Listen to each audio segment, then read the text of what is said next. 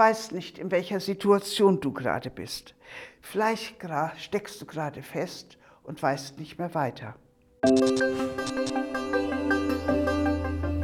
Bitte kommen Sie morgen um 8 Uhr nach Dingsterhausen in die Weißnichtgasse. Hm. Wo liegt denn das und wie komme ich dahin?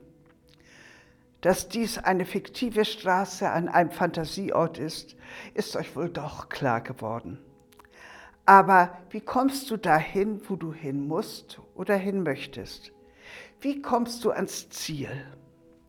Klar, es gibt viele Möglichkeiten. Ich kann jemanden fragen, ich kann auf der Karte suchen, im Internet nachsehen, ein Navi bemühen und so weiter.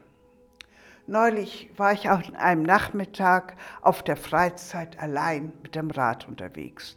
Ich hatte eine Karte dabei und die Wege waren gut ausgeschildert. Der Rückweg kam mir sehr lang vor, denn ich war schon etwas müde.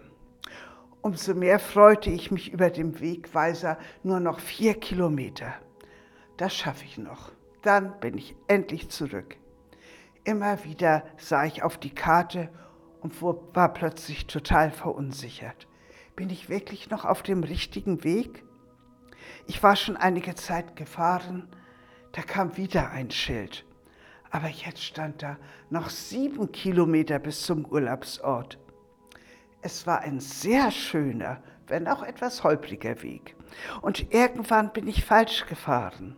Daran änderte auch die Schönheit der Natur und der gut, die gute Waldluft nichts. Dann wieder eine Kreuzung, eine klare Wegweisung und dort ist der Weg auch besser. Schon geht's weiter ans Ziel. Mir war es wie ein Blick auf das Leben. Worauf, wodurch, von wem lasse ich mich leiten? Ich weiß nicht, in welcher Situation du gerade bist. Vielleicht steckst du gerade fest und weißt nicht mehr weiter. Worauf verlässt du dich dann? Manche sagen ja, der Weg ist das Ziel. Das mag für einen Nachmittagsspaziergang auf einem Rundweg gelten, aber nicht für deinen Lebensweg. Auch der noch so schönste Weg nützt nichts, wenn er in die falsche Richtung führt. Diese Erfahrung hat wohl auch der Psalmbeter gemacht, der im Psalm 86, Vers 11 bittet, Weise mir, Herr, deinen Weg, dass ich wandle in deiner Wahrheit. Erhalte mein Herz bei dem einen, dass ich deinen Namen fürchte. In diesem Vers ist auch das Ziel angegeben, der Lebensweg mit Gott unter Gottes Leitung. Wenn du dich diesem, für diesen Weg entscheidest oder auf der Suche bist, dann musst du den Weg nicht alleine gehen. Zu zweit oder mit mehreren ist es leichter. Dann kann man sich austauschen, kann sich gegenseitig Mut machen und den Weg der Nachfolge gemeinsam gehen.